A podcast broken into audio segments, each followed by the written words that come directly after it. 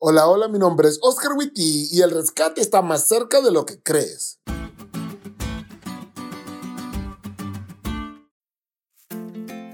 Aunque soy amante de las series, ya no tengo el tiempo de verlas como lo tenía antes. Sin embargo, de vez en cuando me doy un pequeño tiempo para ver alguna. Quizás me tarde la vida entera para terminar de ver una temporada, pero pues hago el intento.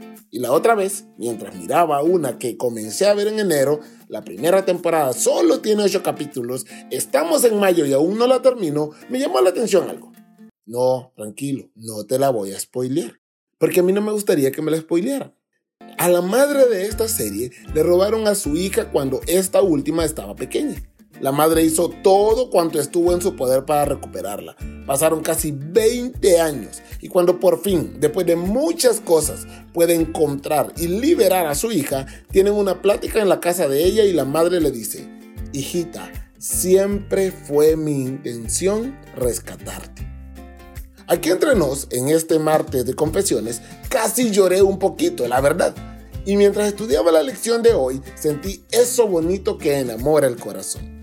Ayer Paul nos dijo que, dada la magnitud del problema en el que estábamos metidos como raza humana, Dios tuvo que idear el más grande plan para rescatarnos, Jesús. Y aunque Dios anunció este plan a Adán en su pacto con él y luego a Abraham en el pacto en el Sinaí, se visualiza todavía mejor. La lección propone un bosquejo. Número uno, la llegada y el acampamento de Israel en el Sinaí después de que el Señor lo libró. Número 2, la propuesta de Dios de un pacto con Israel. Número 3, la respuesta de aceptación del pacto por parte de Israel. Número 4, preparativo para recibir el pacto formalmente. Número 5, proclamación de los 10 mandamientos. Número 6, Moisés como mediador del pacto. Número 7, se detallan los principios del pacto. Y la última, pero no la menos importante, ratificación del pacto. Me encanta lo que dice la lección la redención tenía un significado mayor y más relevante que la mera libertad de la esclavitud física. Quería redimirlos del pecado, la principal esclavitud, y esto solo podía suceder a través del sacrificio del Mesías. Es por eso que el santuario toma una gran relevancia, porque a través de todo el sistema sacrificial, Dios le estaba mostrando al pueblo el plan de redención que debían compartir con el mundo entero.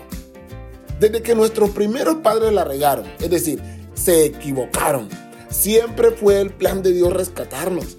Y a través del pacto escrito en el santuario, podemos ver a Dios sentarse con nosotros y decirnos, hijito, hijita, aunque pasó tiempo, nunca te olvidé. Siempre fue mi intención rescatarte.